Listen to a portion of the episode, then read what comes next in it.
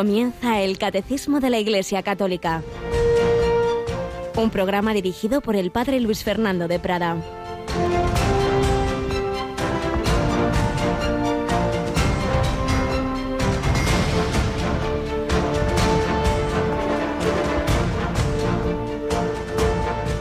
No creáis que he venido a abolir la ley y los profetas. No he venido a abolir, sino a dar plenitud. En verdad os digo que antes pasarán el cielo y la tierra, que deje de cumplirse hasta la última letra o tilde de la ley. Alabado San Jesús, María y José, muy buenos días, muy querida familia de Radio María. Entramos prácticamente ya en los últimos siete días, ocho de este mes de marzo este mes cuaresmal, este mes de San José y en estas vísperas de la gran solemnidad de la Encarnación. La palabra se hizo carne, pero la palabra había hablado. A través de la historia de la salvación del Antiguo Testamento, había dicho sus palabras y concretamente las diez palabras decálogo, diez palabras, el decálogo, palabras de vida, no una ley para fastidiar, como escribe el padre José Fernando Rey, esos mandatos, ese decálogo y todas esas palabras de vida no son el código de la circulación ni el estatuto de la función pública, no. Son las dulces cláusulas de una alianza matrimonial y las tiernas palabras de un padre que educa a sus hijos, que sabe lo que les conviene. Y esas palabras se, se encarnan en Jesucristo. ¿Qué tenemos que hacer? Mira, Cristo seguimiento e imitación de Jesucristo, movidos por su espíritu, preguntándole cada uno qué tengo que hacer yo en concreto. Sí, la mayor parte de las cosas son comunes a todos, esos mandamientos, ese amor a Dios, al prójimo, pero luego las concreciones para cada uno dependen de la propia vocación. Por eso, la importancia de la oración. ¿Tienes tiempos de silencio de preguntar al Señor qué quieres que haga?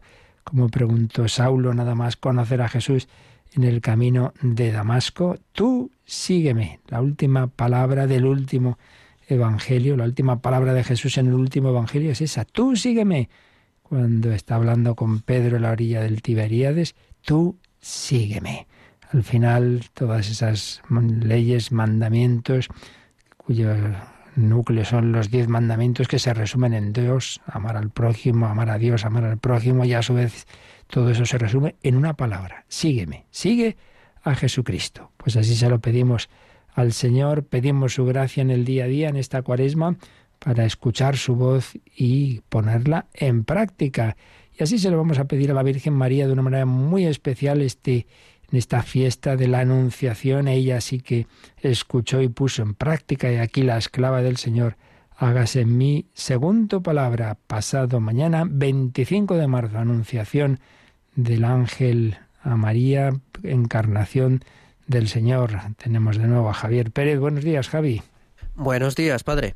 Bueno, pues ya vamos a recordar que nunca viene mal volverlo a hacer porque es muy importante que va a ser un día de oración intenso en Radio María, ¿verdad? Bueno, y en la Iglesia Católica en general. En general, sí. Nosotros empezaremos a las 12 de la mañana con la consagración de Radio María a la Virgen de la Anunciación, que hacemos todos los años, el 25 de marzo. Mm. Posteriormente, a las 4 de la tarde, tendremos a las 3 en Canarias, rezaremos el Santo Rosario con la familia mundial dentro, dentro de la peregrinación Tu pueblo en camino será desde Nazaret, en Israel, en plena Tierra Santa. Y luego el momento fuerte, por así decirlo, será la celebración penitencial y la consagración de Ucrania y Rusia al Inmaculado Corazón de María con el Papa Francisco desde la Basílica de San Pedro. Será, como decimos, a las 5 de la tarde, las 4 en Canarias. Y como saben, eh, estamos también preparando esa consagración con una oración especial que hemos preparado y que rezamos todos los días al terminar el Ángelus a las 12 de la mañana y que también a quien le interese puede encontrarla en nuestra web en radiomaria.es. Así es, pues ya he visto por ahí está circulando bastante un mensaje invitando a unirse al mundo entero, pues en ese rosario mundial, porque no deja de ser providencial, eso estaba ya previsto de antes, el que todas las Radio Marías, más de 80 en el mundo, en los cinco continentes, pues tenemos ese rosario mundial desde Nazaret, donde fue la anunciación precisamente, y justamente será de 4 a 5, hora española, peninsular e italiana, y justo a las 5 comienza ese otro acto en la Basílica de San Pedro que también retransmiten todas las Radio Marías del mundo, en el cual será esa consagración al corazón inmaculado de María todo pues muy providencial y muy importante en estos momentos difíciles. Y también recordamos que el sábado nos vamos a nuestras queridas Islas Canarias porque allí tenemos una retransmisión de una consagración episcopal. Llevamos un año, un curso de, intenso, muy intenso de obispos, ¿verdad? Así es. En esta ocasión será el turno de Monseñor Cristóbal Deniz, que hasta ahora era vicario general de la diócesis de Canarias y recibirá la consagración episcopal para convertirse en obispo auxiliar de esa diócesis. Será a las 11 de la mañana, las 10 en Canarias, en la Catedral Basílica de Santa Ana de Canarias y que, por supuesto, les ofreceremos desde Radio María. Así es, pues ya lo sabéis, eh, momentos intensos, mundiales y diocesanos que vamos a vivir estos días en esta semana en la que seguimos caminando en este tiempo cuaresmal. Y seguimos también viendo cómo caminaba el peregrino Íñigo de Loyola en su proceso de seguimiento de Jesucristo. Él fue preguntando cada vez qué tenía que hacer, pues que también nosotros sigamos nuestra peregrinación espiritual hacia la Jerusalén celestial, hacia el cielo. Ese es nuestro destino.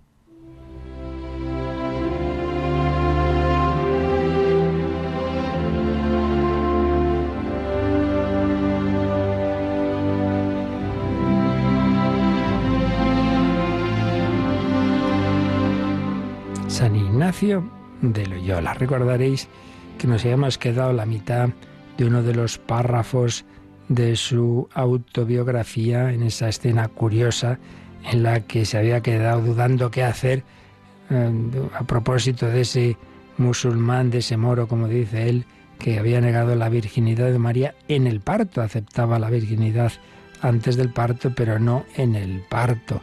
Y San Ignacio se queda luego dudando, todavía no está plenamente convertido y tiene una mezcla de, costumbres anteriores y, lo, que ya le va viniendo del Espíritu Santo, se queda con la duda de si no debía haberle dado puñaladas al pobre moro.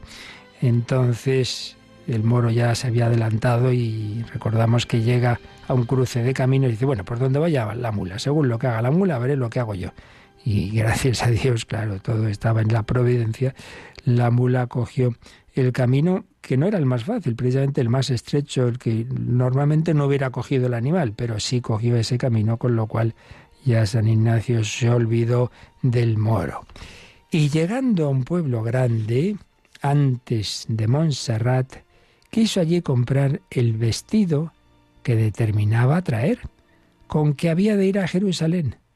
Y así compró tela, de la que suelen hacer sacos, de una que no es muy tejida y tiene muchas púas, y mandó luego de aquella hacer veste larga hasta los pies, comprando un bordón y una calabacita, y púsolo todo delante del arzón de la mula. Y compró también unas esparteñas, de las cuales no llevó más de una, y esto no por ceremonia, sino porque una pierna llevaba toda ligada con una venda y algo maltratada, tanto que aunque iba a caballo, cada noche la hallaba hinchada, y este pie le pareció que era necesario llevar calzado, llevar calzado ese pie. Bueno, entonces tenemos al peregrino que una vez que ya pues ha resuelto esa duda que tenía, respecto del moro, pues ya enfila el camino a Montserrat, pero antes tiene este momento en el que compra ese, esa vestidura pues muy vasta, como veis, una tela de saco y precisamente bastante incómoda, con púas, porque realmente ese cambio interior que se había ido produciendo en su alma, pues iba a tener ese reflejo exterior. San Pablo dice en alguna carta, revestidos de Cristo, y en las cuando una persona entra en la vida religiosa al cabo de un tiempo de postulantado, esta esa ceremonia se llama toma de hábito. Bueno, pues aquí San Ignacio quiere cambiar su hábito. En vez de ir vestido como un gran noble, se está preparando para en Montserrat ese cambio que enseguida veremos cómo fue. Entonces se compra pues esta tela de saco y un bordón y una calabacita, es todo un peregrino. Y también, fijaos en este detalle, unas esparteñas, unas sandalias, unas zapatillas, digamos, pero solo se pone una.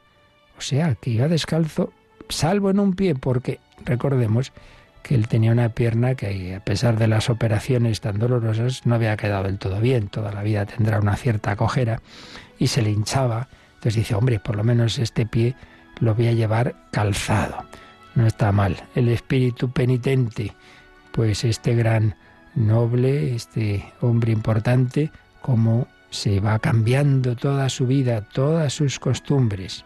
Y fuese su camino de Montserrat, pensando, como siempre solía, en las hazañas que había de hacer por amor de Dios. Qué bonito. Ahora ya sí que realmente ese su mundo interior que hasta hace poco tiempo estaba en, en las hazañas que haría por aquella dama de sus sueños, en las hazañas militares que haría para ganar honra, en el recuerdo de las novelas de caballerías, ahora nada.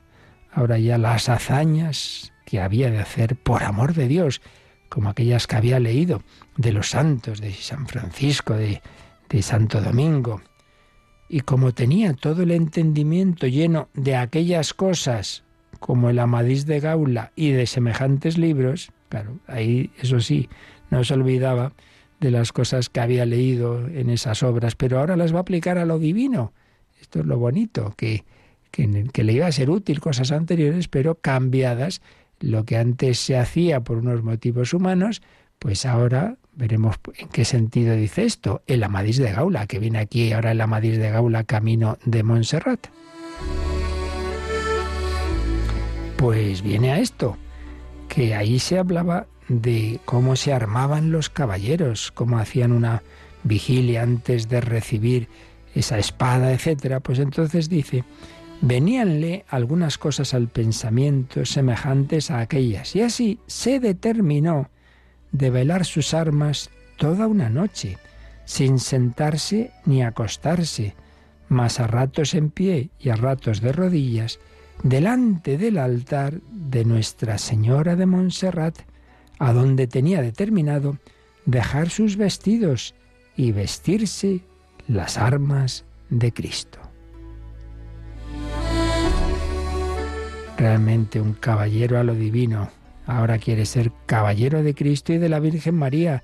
Y si los caballeros hacían esas vigilias antes de ser armados por sus reyes, sus señores, ah, pues yo lo voy a hacer delante del altar de la Virgen y voy a pedir ser revestido de las armas de Cristo y ahí dejaré estos vestidos que he tenido pues de persona importante y voy como un peregrino, peregrino de Cristo, soldado de Cristo, qué bonito. Eso debemos ser todos tú estás bautizado, confirmado, oye, no hace falta más. Tú eres enviado como peregrino por los caminos del mundo a dar testimonio de Cristo con sus armas. Bueno, para ello hay que hacer oración. Vamos, fijémonos además que es justamente San Ignacio está viviendo esto en las vísperas de la Anunciación del 25 de marzo. Son unos días antes cuando ha llegado a Montserrat y quiere hacer esa vigilia con la Virgen María pues partido de este lugar fuese, según su costumbre, pensando en sus propósitos, en su alma siempre con estas santas ideas, y llegado a Montserrat, después de hecha oración y concertado con el confesor, busca entre los monjes del monasterio uno y queda con él, porque claro, no iba a ser una confesión cualquiera, se confesó por escrito generalmente, es decir, hizo confesión general de toda su vida y duró la confesión tres días, ahí escribiendo tres días todo lo, que recordaba. Duró la confesión tres días y concertó con el confesor que mandase recoger la mula y que la espada y el puñal colgase en la iglesia en el altar de Nuestra Señora, como un signo de que había nacido de nuevo Ah, claro, es lo que estamos viendo. La confesión es como renovar el bautismo. Vuelve a nacer. Nace ahora este cristiano de más de 30 años, nunca es tarde para la santidad. Ahora en serio se toma esa vida cristiana que no había llevado. Era cristiano de nombre, pero no de corazón ni de acciones. Y ahora quiere nacer de nuevo. Y esos signos, cambio de vestidos, dejar las armas que había usado, dejar ese puñal con el que casi se carga el pobre moro. No, no, nada de eso se acabó. Ahora dejo aquí mis pecados, una profunda confesión, una confesión general. Eso está muy bien hacerlo en la vida. Todo lo pasado, una visión de conjunto. Y todo lo que traía, la mula, la, la espada, el puñal, ahí queda en el monasterio. La mula, según se cuenta, vivió bastantes años eh, para servicio del monasterio y allí quedaron colgadas, como se hace en bastantes sitios.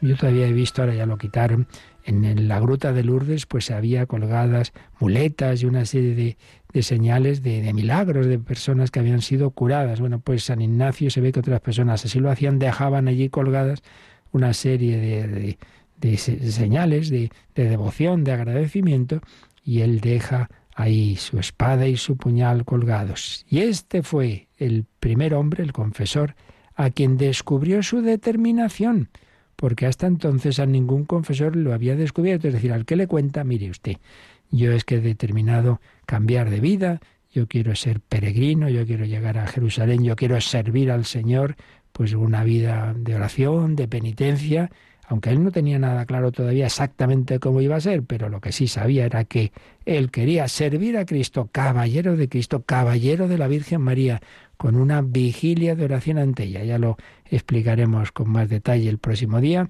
pero quedémonos con este detalle tan bonito. Esa confesión general, ese nacer de nuevo, ese pasarse la noche del 24 al 25 de marzo en oración ante Nuestra Señora, esa vigilia con María, para como María, ella dijo que sí, también que Íñigo de Loyola se convirtiera en San Ignacio, en alguien que dice que sí a lo que el Señor le pudiera pedir. Hagamos así también nosotros en lo que el Señor nos vaya indicando en nuestra vida.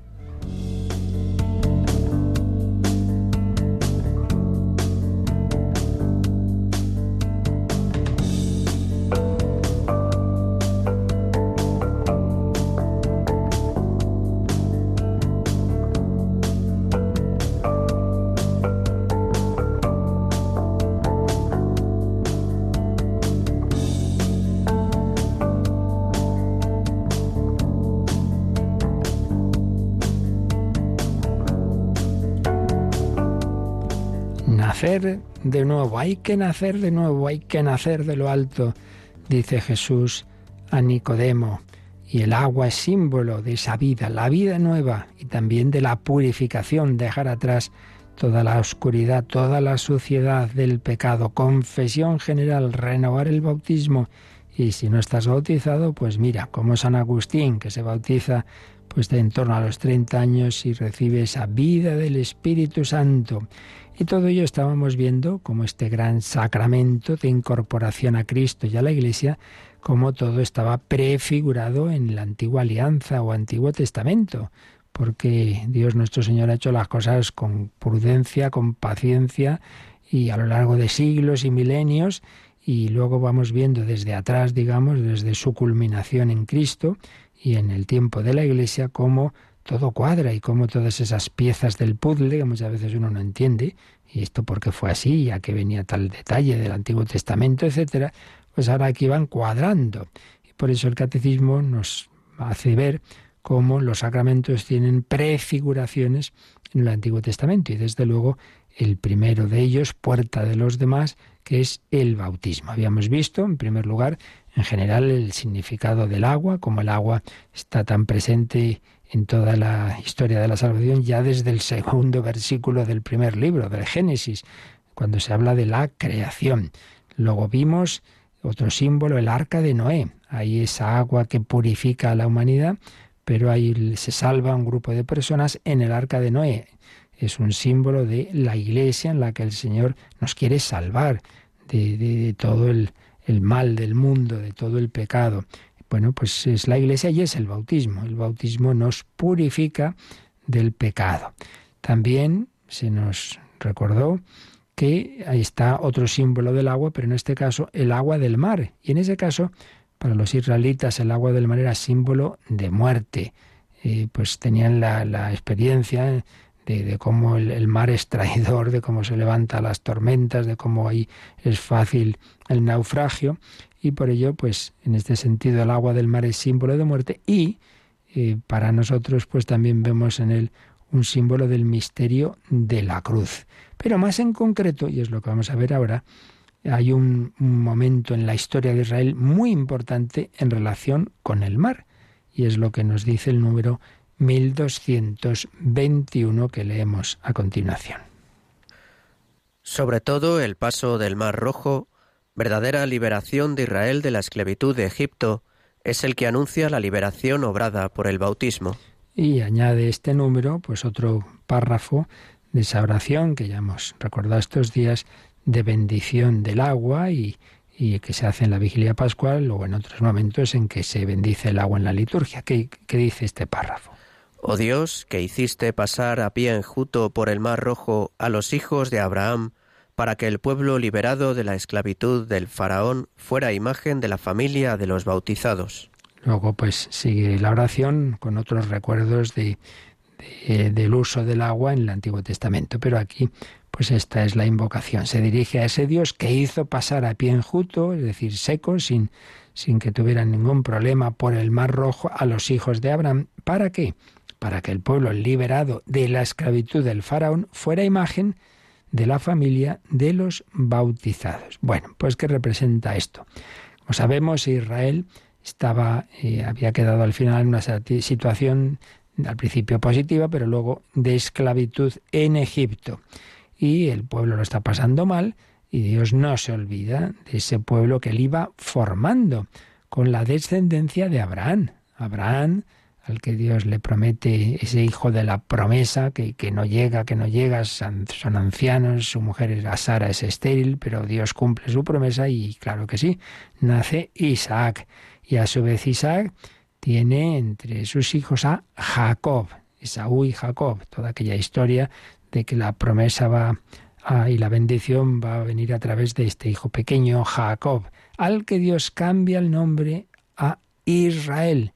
Israel, el nombre de Israel es realmente ese nombre que Dios pone a este hijo de Isaac, a Jacob. Y Jacob, a su vez, tiene todos esos hijos esos doce hijos que van a dar origen a las tribus de Israel, Rubén, Isaac, eh, perdón, eh, Zabulón, Neftalí y el pequeño Benjamín y José. José, al que sus hermanos le tenían envidia, manía, diríamos, lo venden como esclavo, llega a Egipto y ahí en Egipto pues la providencia hace que ocupe un puesto importantísimo junto al faraón y bueno, pues gracias a eso se salva la familia de, la, hambruna que había entonces, son acogidos en Egipto y al principio todo bien. Pero va creciendo, va creciendo, va creciendo esa, esa familia, se va formando ese pueblo de Israel y al cabo del, del tiempo, pues viene esa situación de esclavitud y entonces Dios actúa. Dios, pues ya sabemos cómo es la historia, ¿no? Cuando está Moisés, que había tenido que huir de Egipto, eh, está en el desierto y tiene aquella escena de la zarza ardiente, a través de ese símbolo Dios le habla y le envía a hablar al faraón y a sacar a su pueblo de allí, el faraón ni caso, y vienen todas esas señales o pruebas o plagas para que, para que el faraón por de una vez les deje hasta ya la última plaga de los primogénitos. El caso es que ya Israel pues puede marchar, puede ir hacia la libertad, hacia la tierra prometida, pero se arrepienten los egipcios de haber dejado marchar a los israelitas y van en su persecución. Y de repente, cuando están llegando a ese mar rojo, los israelitas ven que viene ya el ejército del faraón y se ponen a gritar muertos de miedo. Ay, Dios mío, pero ¿qué hacemos aquí? Pero por... teníamos que habernos quedado, pero Moisés nos ha sacado aquí a matarnos. Y Dios dice, tranquilo, tranquilo. Le dice a Moisés que, que extienda su, su brazo sobre el mar rojo y entonces pues se produce ese gran milagro que, las aguas se, se, echan a un lado y los israelitas pueden atravesar por lo seco. Como se forma ahí como un corredor, un corredor en, a través del cual pueden eh, pasar. Y cuando ya están llegando a la orilla, se han llegado ya al otro lado los egipcios con sus cargos de combate para ir a matar a los, a los israelitas, y entonces ya han llegado los israelitas a su destino, vuelven las aguas a su, a su cauce, y entonces muere ese, ese ejército y son salvados los israelitas. Entonces esto es de cara, más allá de cómo fuera históricamente la historia, lo que nos interesa ahora a nosotros es que todo eso anticipaba, simbolizaba nuestra verdadera salvación. Todos nosotros somos esclavos en Egipto, es decir, pobre Egipto, no tiene culpa del de, actual Egipto ni ninguno de todo esto, ¿no? Pero lo que significa, pues es un símbolo de los poderes mundanos, el faraón es un símbolo del demonio, el príncipe de este mundo el que nos tiene esclavizados a nuestros vicios, a nuestro egoísmo, a nuestra soberbia, a nuestra lujuria, a nuestra avaricia, el que nos tiene matándonos unos a otros. Eso es lo que quiere, nuestra, nuestra destrucción, nuestra muerte, la envidia del maligno, la envidia del demonio. Entonces somos esclavos e intentamos liberarnos, no podemos por nuestras fuerzas, no podemos. Necesitamos ser salvados, necesitamos ser liberados. Bueno, pues el verdadero Moisés es Jesucristo el Hijo de Dios que ha bajado del cielo a la tierra, no del desierto a Egipto, sino del cielo a nuestra tierra, y nos quiere sacar de esa esclavitud, nos quiere sacar de, ese dominio del, malí, del príncipe de este mundo. Entonces, si le seguimos como pueblo, el nuevo pueblo de Dios, la Iglesia, va a mostrar sus huellas, seguimiento de Cristo, tú sígueme, si quiere, alguno quiere venir en pos de mí, que se niegue a sí mismo, cargue su cruz y me siga, seguir a Jesucristo, pero seguirle en familia, seguirle en la iglesia. Y llegan las dificultades, llegan las tormentas. Uy, hay que atravesar este mar, yo no puedo, no puedo. No tengáis miedo, venid conmigo, venid conmigo. Y entonces esa agua del mar que, que tiene un significado de muerte, que aquí nos podemos ahogar, no, no, no. Lo que va a hacer es matar el pecado, es decir, el bautismo con el que Cristo nos une a Él y forma con nosotros ese pueblo de la Iglesia, pues es muerte del, del pecado, desaparece en nuestra alma esa situación de separación de Dios, de enemistad de Dios, que produce el pecado original y todos los demás pecados. Eso desaparece y quedan las tendencias, quedan eso sí, lo que se llama la concupiscencia, que nos va a tener toda la vida en lucha, pero una lucha que con la gracia de Dios nos va a hacer madurar si somos fieles a ella, nos va a hacer crecer. No decimos que no tenga tentaciones, sino no me dejes, no nos dejes caer en la tentación. Pero el caso es que ha desaparecido el pecado y hemos recibido la vida nueva, la vida del Espíritu Santo. Y no somos ya esclavos de un faraón que busca nuestro daño, sino que somos seguidores de Jesucristo, que es nuestro Señor, que es nuestro Creador, pero que es también nuestro Salvador, nuestro hermano, nuestro amigo. Nos llamo siervos, os llamo amigos. Este sí que le quiero yo, no al demonio, que lo que quería hacer es engañarme, fastidiarme y matarme y llevarme a estar con él en el infierno. No, de eso nada. Seguir a Cristo, ese paso del Mar Rojo, es un símbolo de la liberación. Cristo nos da la libertad, la libertad verdadera. La verdad os hará libres. Mientras que el que comete pecado es esclavo del pecado y esclavo del demonio. Pues este es el simbolismo de ese paso del Mar Rojo hacia la tierra prometida. Bueno, el último destino es el cielo, evidentemente, es el cielo, pero de momento vamos caminando en iglesia en medio de este mundo pues eh, donde está todo mezclado, el trigo y la cizaña, pero camino de la tierra prometida. Muchas veces épocas de desierto, como Israel iba a estar 40 años en el desierto, pues dificultades, problemas, sí, sí, pero si vamos con Jesucristo tenemos el alimento, tenemos el maná, tenemos eh, esas ayudas, que el agua viva que brota de la roca, el Señor no nos va a dejar. Tú agárrate al Señor y de la mano de tus compañeros, como en las peregrinaciones, como en el camino de Santiago, nos ayudamos unos a otros, vamos encordada, llegamos al monte del gozo, vemos a esa catedral preciosa de Santiago. Bueno, como los peregrinos cuando ya lo veremos, llega San Ignacio a, Jerusalén y se ponen a cantar con grandísima alegría. Llegan, han llegado. Qué alegría cuando me dijeron, vamos a la casa del Señor. Todos son símbolos de que estamos llamados a llegar a la Jerusalén celestial con el Señor, con Jesucristo, nuestro verdadero Moisés. Pues damos gracias por esa agua, el agua de la vida. Jesucristo nos da la vida, Jesucristo con su agua nos purifica y nos permite nacer de nuevo. Demos gracias una vez más de nuestro bautismo, demos gracias de haber recibido esas aguas y pidamos vivir conforme lo que hemos recibido. Somos hijos de Dios, seguidores de Jesucristo.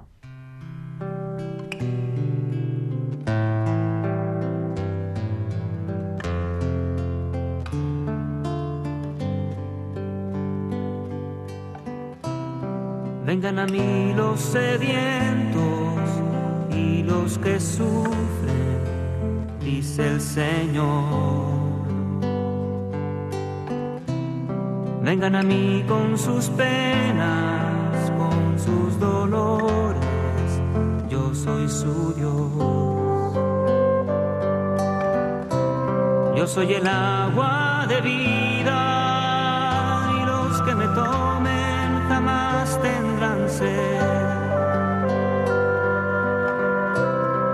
soy el Dios del consuelo y a quienes me busquen yo consolaré.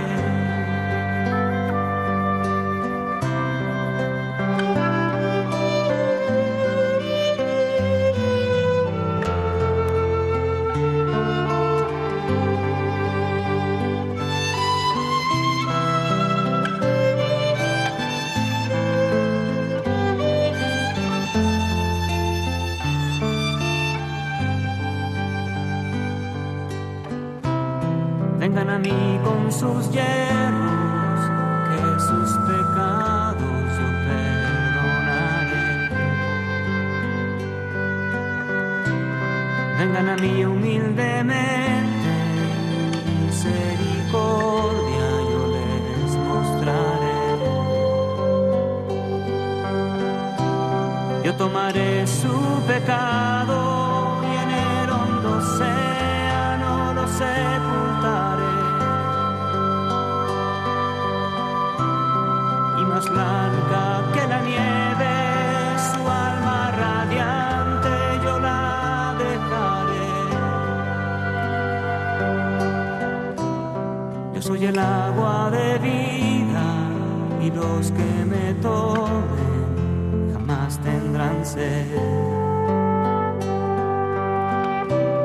Yo soy el Dios del consuelo y a quienes me busquen yo consolaré.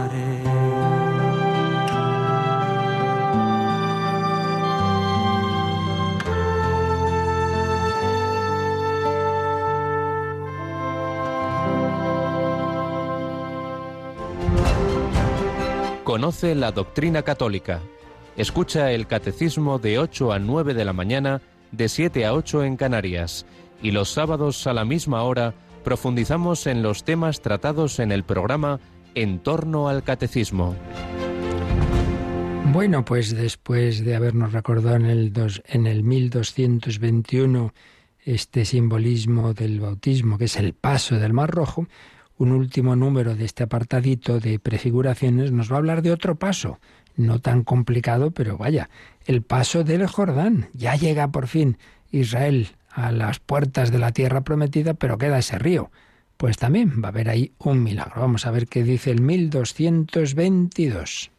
Finalmente, el bautismo es prefigurado en el paso del Jordán, por el que el pueblo de Dios recibe el don de la tierra prometida a la descendencia de Abraham, imagen de la vida eterna. La promesa de esta herencia bienaventurada se cumple en la nueva alianza. Bueno, pues han pasado un largo periodo, 40 años, dice la escritura, en el desierto, el símbolo de nuestra vida en medio de las dificultades, y no lo olvidemos, número 40, con tanto simbolismo, 40 años en el desierto, 40 días está Moisés en la cima del Sinaí en diálogo con Dios. Nuestro Señor 40 días va a estar Cristo en el desierto, 40 días de nuestra cuaresma. Bueno, pues pasado ese periodo en el desierto, ya por fin Israel llega a las puertas de esa tierra que Dios había prometido pues, pues bastantes siglos antes a Abraham, unos cuatro siglos antes, se calcula. le había prometido a Abraham esa tierra que emana leche y miel, decía algún texto. Llegan allí, pero está ese, ese río, un río bien caudaloso. Entonces, ¿cómo, ¿cómo atravesamos esto? Ya no está Moisés, Moisés ha muerto. Eh, ha, ha, podido ver desde un monte, Dios le ha permitido ver esa tierra, pero él se queda a las puertas. Es también un simbolismo. Los mediadores pasan. Es, eh, lo importante es el mediador con mayúscula, que es Jesucristo, ese no pasa. Pero todos los demás, las personas que Dios nos va enviando y que intervienen en nuestra vida, empezando, claro, por nuestros propios familiares o ese sacerdote que te ayudó, no hay que aferrarse a nadie como si fuera, como si fuera Dios, no, no, solo el Señor es el que permanece. Pues también en, en la vida de la Iglesia, pues tantas personas, tantos santos, tantos papas, tantas figuras clave, pero lo importante es, es que, que, nos remitan a Jesucristo. Y ahora ya no está Moisés, está Josué. Bueno, pues, pues también Dios sigue actuando. Y si Dios con Moisés pues permitió al, al pueblo de Israel atravesar el Mar Rojo, pues ahora va a permitirle atravesar el Jordán. Y entonces, pues ya, ya está, ya tocando esas con sus pies esa tierra prometida. La promesa de la herencia bienaventurada de Abraham se cumple en la nueva alianza, porque esto es una prefiguración. Lo importante es llegar a la tierra verdaderamente prometida que nos interesa es el cielo. Y nuestro Moisés y nuestro Josué y todos los demás, pues es Jesucristo, que es sacerdote, profeta, rey, camino, verdad y vida, templo, bueno, todo. Todas las prefiguraciones de la antigua alianza se cumplen en Jesucristo. Entonces, ese bautismo también está prefigurado en ese paso del Jordán. También Dios actúa para que esas aguas se, se echen a un lado y permitan pasar al pueblo de Israel. Y claro, pues de nuevo lo que decíamos de que luego todas las fichas del puzzle van a encajar. ¿Dónde, se, dónde va a ser el, el bautismo que Juan Bautista va a hacer del Hijo de Dios en el Jordán, en el Jordán. Por eso las peregrinaciones en la Tierra Santa es uno de los momentos que se suele hacer es los peregrinos cristianos es renovar su bautismo yendo al Jordán y tener ahí un rito, pues eso de agradecimiento de, ese bautismo donde en esas aguas, en ese río, en ese río donde se bautizó Jesucristo y llevarse agua del Jordán y hay quien se la trae para el bautizo de sus hijos, etcétera pues otro símbolo de nuestro bautismo, atravesar los ríos de esta vida, atravesar las dificultades, atravesar lo que parece que yo aquí me voy a ahogar. Bueno, bueno, tú fíate del Señor y ocurrirán milagros. El Señor no va a permitir que, la prueba supere nuestras fuerzas, siempre que se las pidamos a claro, que vivamos una vida espiritual intensa. Pues con esto terminamos este apartadito que se titula Las prefiguraciones del bautismo en la antigua alianza. Y llegamos ya pues a, a, lo nuestro, digámoslo así, no a la prefiguración, sino a la realidad actual. Y eso llega con Cristo. Entonces ahora vamos a ver el bautismo de Cristo, vamos a ver qué vivió Jesús y qué enseñó en concreto él ya en relación al bautismo y después pues cómo esto lo vivimos en la iglesia. Por tanto, el siguiente apartado, el bautismo de Cristo que tiene tres, tres números, 1223, 24 y 25. Pero antes de leer estos números, vamos a recordar unas, así una visión de conjunto, siguiendo un librito que, que nos dejó, ya falleció, un teólogo liturgista jesuita, el padre José Antonio Buenaga, pues que los diversos textos bíblicos en general y del Nuevo Testamento en particular eh, que hacen alusión al bautismo, textos bautismales. Él los clasificaba en cuatro grupos, cuatro tipos, según el enfoque que daban. Textos cristológicos, relacionados con Jesucristo, textos eclesiológicos, relacionados con la Iglesia, textos antropológicos, que indican pues cuál es el, provecho para el, para el hombre del bautismo, y textos escatológicos, que nos hablan de la vida eterna textos, en primer lugar, cristológicos y sobre todo, obviamente, está el bautismo del mismo Cristo. Este es una escena que analizaremos con detalle y en otro día. Textos cristológicos, el bautismo del Señor, pero también está el diálogo de Jesús con Nicodemo, el diálogo de Jesús con la samaritana, son textos donde, donde aparece el agua, eh, momentos en que Jesús dice, el que tenga sed, que venga a mí y beba. Bueno, veremos algo, no todo, pero algo de esto. Y por supuesto, eh, texto cristológico y ya también eclesiológico, muy importante, es el final del Evangelio de San Mateo, el capítulo 28, 18 a 20, cuando Jesús envía a sus apóstoles, id, haced discípulos a todos los pueblos, bautizándolos en el nombre del Padre y del Hijo y del Espíritu Santo. Un texto eh, que unas palabras de Jesús, pero con un sentido eclesiológico, porque ya Cristo se va al cielo y es la Iglesia la que va a anunciar y bautizar. Textos antropológicos. Y aquí pues está el texto este de Nicodemo. Es por un lado cristológico, porque es Jesús el que habla, pero el enfoque es ¿qué, hace el, el, bautismo en el hombre? Pues le da una vida nueva, hay que nacer de lo alto, hay que nacer de nuevo. Y textos escatológicos, todo esto apunta, como hemos ido diciendo, pues a la, a la vida eterna. La tierra prometida es el cielo. Y ahí el padre Buenaga se fijaba en esa escena que, uno dice, pues pero si es de muerte, sí, sí, pero es cuando Jesús ha muerto en la cruz y, es atravesado por la lanza del soldado, pero al punto salió sangre y agua. Entonces ahí hay un símbolo esa, de esa muerte viene la vida verdadera, la vida eterna, esa agua. Es un símbolo del agua bautismal que nos va a llevar a la Jerusalén celestial. Seguimos a Cristo, textos cristológicos, nos incorporamos a Él, a su muerte y resurrección, somos hijos en el Hijo, significado cristológico del bautismo.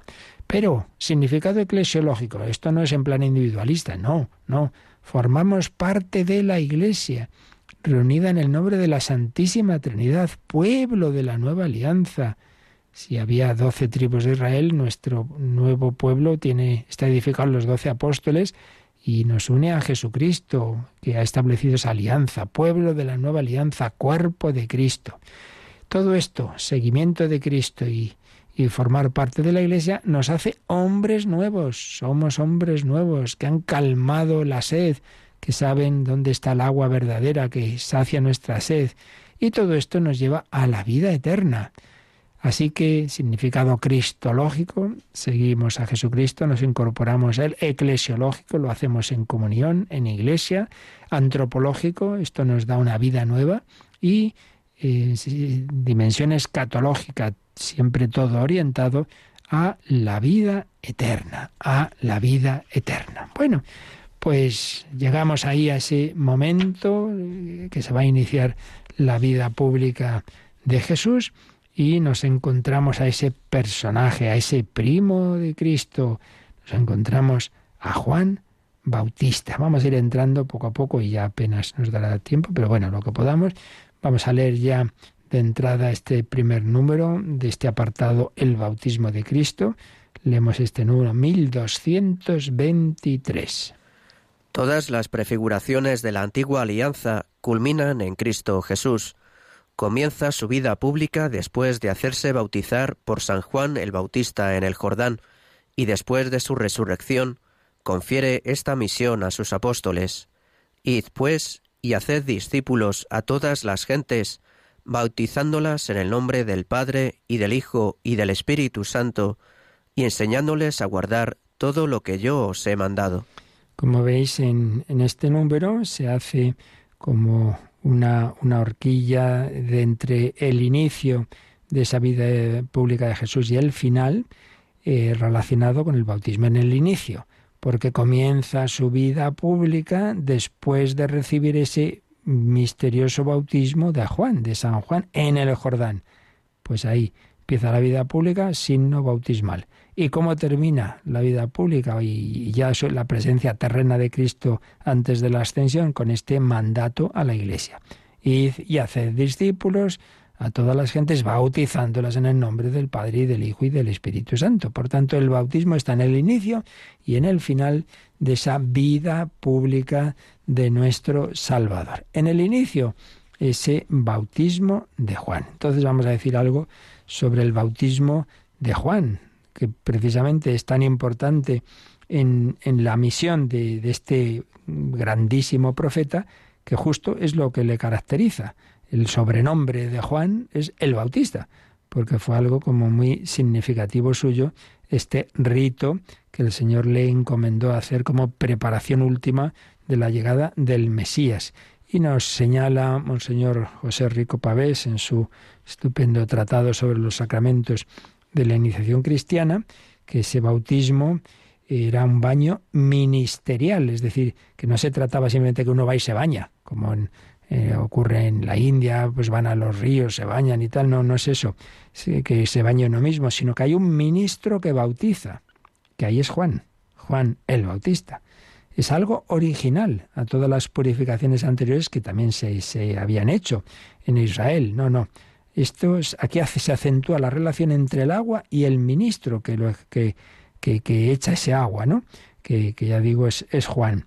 Entonces, esto es un signo de que ya no son una purificación como las que había habido antes en Israel, sino que comienzan los tiempos nuevos, en los que es Dios el que actúa, actúa a través del ministro. Por otro lado, este bautismo de Juan es de origen profético, viene de lo alto.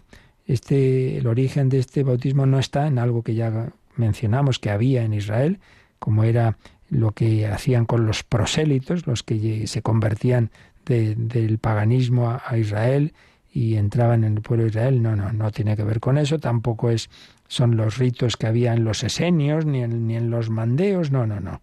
El origen del bautismo de Juan se debe buscar en las profecías escatológicas del Antiguo Testamento y, en definitiva, en la iluminación que recibe en su conciencia Juan sobre la inminancia de la llegada del Mesías. Y ya llega, hay que prepararse. Entonces recibe esta, esta inspiración de, de que hay que preparar al pueblo con un arrepentimiento, una llamada a la conversión que se, que se concreta en ese rito, ¿no? El deseo de cambio, ese rito de pedir ser bautizado. Juan establece una relación nueva entre el rito del agua y la profecía. El anuncio del perdón, el anuncio de la conversión está en relación con la venida próxima del Mesías. Es un bautismo de preparación y anuncio. ¿eh? Juan no es que invente un nuevo tipo de baño. Proclama un solo bautismo con ese signo de conversión para preparar la venida del Mesías. Pero su bautismo no es definitivo, él lo deja claro. Yo bautizo con agua, Viene otro detrás de mí, al que no soy digno de desatar la correa de la sandalia. Ese os bautizará con Espíritu Santo y fuego. Por tanto, es solamente un bautismo de preparación. Es un anuncio que hace a prepararse. Por otro lado, es un acto comunitario, colectivo. Allí se ponen en fila todos. No es una cosa individual. Otros bautismos precedentes, otros ritos de purificación que había habido, eran de tipo individual. No, no, aquí además se produce una conmoción nacional. Mucha gente va a, ser bautizado por Juan. Y último rasgo de este bautismo es un bautismo de conversión. No otorga por sí mismo, como el bautismo cristiano, el perdón de los pecados, pero es una preparación mm, es un, gesto de, contrición, de arrepentimiento, pues pidiendo a Dios que llegara, el, que fuera el Mesías al que realmente iba a perdonar los pecados, pero es prepararse es el, fin de una época, el fin de un testamento y el comienzo de otro. Es un anuncio del perdón que va a llegar, que va a llegar, que aún no ha llegado porque es Jesucristo el que lo da. Solo Él puede bautizar en el Espíritu Santo con el fuego del Espíritu, solo Él puede liberarnos del pecado, pero ya es una preparación. Bueno, pues ahí lo dejamos. Veremos ya cómo Juan Bautista bautiza a Jesús, el significado de ello, pues le damos las gracias al Señor y a la Virgen María. Eh, Jesús deja a su madre, deja a Nazaret, se va a ir a empezar esa vida pública con ese eh, signo del bautismo de Juan y todo lo que va a venir después, pues también a ella le pedimos que nos ayude a, recibir, ahora ya no de Juan Bautista, sino de Jesús, esa, ese fuego del Espíritu Santo que, que, significa siempre y que realiza en nosotros esa purificación de todos nuestros pecados. Si nos arrepentimos, escuchando las llamadas que Dios nos hace a través también de otros Juanes Bautistas que el Dios nos envía en nuestra vida, mensajeros suyos, para prepararnos a recibir al Señor. Bueno, pues tenemos unos minutitos finales. Si tenéis alguna consulta, pues recordamos cómo podéis hacérnoslas llegar. Participa en el programa con tus preguntas y dudas Llama al 91005 9419. 91005 9419.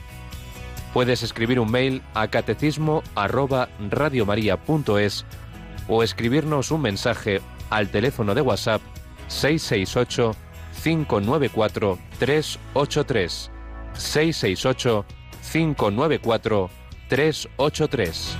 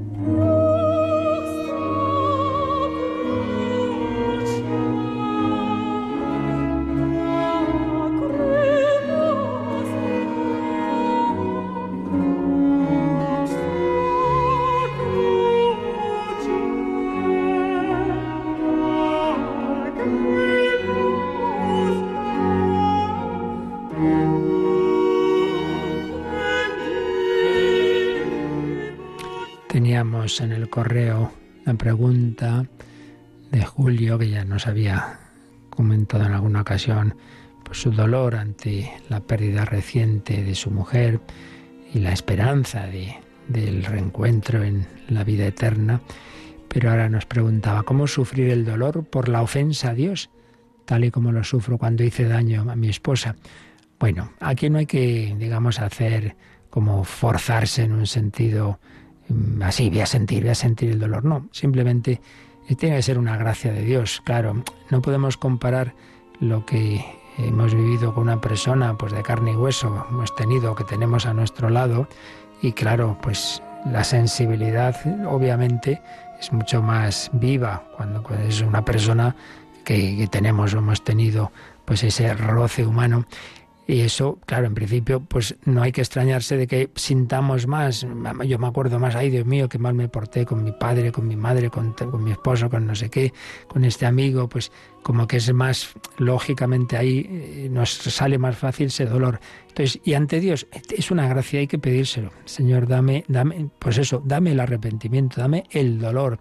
Pero eso no quita que se sienta o no se sienta, porque humanamente ya digo, es normal en principio, hasta que Dios nos concede una gracia especial de un, de un arrepentimiento sentido y hondo, ojalá con lágrimas y todo, pero si no, pues vivirlo en fe. Decir, mira, Señor, yo sé que esto es una ofensa a ti, que en esto te, disgustó, que eso te dolió y yo, ahora me duele y te pido perdón. Que lo sienta más o menos sensiblemente, eso se lo dejamos a Él porque tampoco hay que medir las cosas por el sentimiento, también depende de la forma de ser. Hay personas, ya sabemos, que ven noticias, ay, qué horror, la, la guerra, esto, lo otro, el hambre, de los, lloran unas lagrimitas y luego a la media hora nada. Y otros, en cambio, hay personas que no tienen esa sensibilidad y sin embargo son realmente dicen, voy a hacer algo y voy a enviar un donativo. O sea, ¿qué quiero decir con esto? Que tampoco hay que medir las cosas por, digamos, con un termómetro de sensibilidad, sino a un nivel más hondo. En cualquier caso, pues eso, pidamos siempre al Señor esa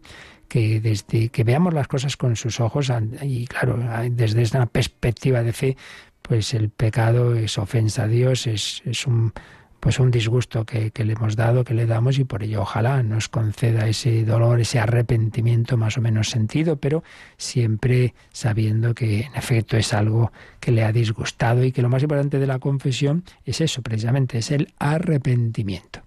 Y luego nos pregunta, pues no sé quién, porque no pone nombre, eh, ¿por qué la Biblia tiene diferentes traducciones? Me pregunto si fuera mejor una sola traducción para la Iglesia Católica y además en la NVI, no sé qué quiere decir esta abreviatura ahora mismo. Le faltan muchos versículos, como a la de Jerusalén. Bueno, vamos a ver, aquí hay dos temas distintos. Uno, el de las traducciones. Hombre, pues siempre en la, historia de la Iglesia sí que se ha hecho alguna traducción común para, digamos, tener un, una referencia segura. Es la que hizo San, San Jerónimo, la Vulgata, y esto se ha vuelto a hacer, una neovulgata. Es decir, existen existen traducciones en la lengua común, digamos, oficial de la Iglesia, como es el latín. Y, y también existen traducciones eh, oficiales, digámoslo así, aprobadas por las conferencias episcopales en varias naciones en que ya se ha hecho, pues un texto, digamos, seguro, una buena traducción, que sea para una Biblia y que a la vez eh, una Biblia oficial, digamos, aprobada por las conferencias episcopales y a la vez es la que se usa en la liturgia. Eso en España lo tenemos desde hace unos años.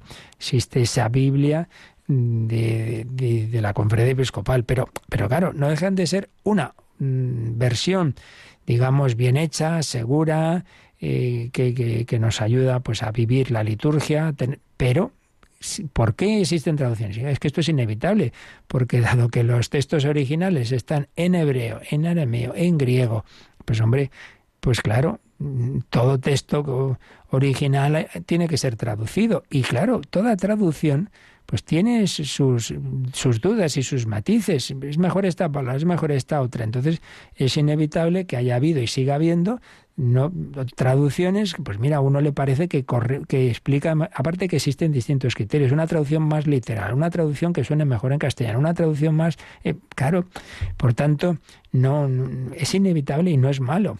Eh, el que existan esas traducciones, con tal de eso, luego vienen unas notas y te explican, bueno, aquí, por ejemplo, yo siempre lo, lo he comentado, en el Nuevo Testamento tenemos una traducción relativamente reciente de un jesuita súper experto en la Biblia, el padre Manuel Iglesias, y es, una joya porque es que te pone claramente lo que dice el texto original, pero bueno, que lo ha traducido con tal verbo, pero, pero que podría ser tal otro que no sé qué. Claro, porque es que es así. Una traducción pues siempre tiene distintas posibilidades. Y luego el otro tema es que es lo del canon, es decir, existen distintos libros en, en el Antiguo Testamento que eran acogidos por el, ya por los, los expertos, los rabinos, digamos, como seguros de palabra de Dios, y lo mismo pasó en la historia de la Iglesia con el Nuevo Testamento. Entonces, el canon de nosotros en la Iglesia lo tenemos claro y señalado por diversos concilios cuáles son los textos seguros. Entonces, mm, en toda la Biblia católica está, están esos mismos textos, no sé a qué se refiere, quizás se refiera a versiones protestantes o de otros que algunos eh, probablemente sea una nueva versión eh, pero no la conozco, la verdad. Pero probablemente sea una versión ecuménica porque eh, Lutero pues, se cargó algunos de estos textos y también en el Antiguo Testamento hay algunos textos que no son seguros. Eso sí, tengamos siempre claro que en ninguno de estos textos de los que hay duda, digamos, y que rechazan algunas confesiones, en ninguno de ellos hay nada esencial para la fe. Eso quede claro. Todas las distintas variantes que hay en los diversos textos, diversos versículos también, nunca afectan a ningún tema esencial. Son cuestiones pues accidentales. Pero en cualquier caso, ya digo, la Biblia católica tiene los mismos textos en todos lados. Entonces quizás sea alguna versión que se ha hecho en, de tipo ecuménico y entonces, bueno, pues en la que no se haya puesto algún texto que que en algunas de esas cánones que se han seguido por otras comunidades no estaban presentes, pero que eso ya digo no tiene mayor importancia.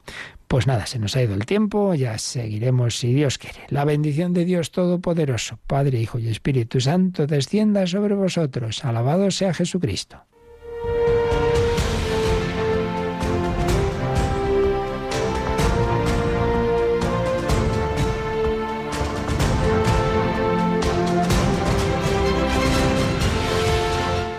Han escuchado en Radio María el Catecismo de la Iglesia Católica.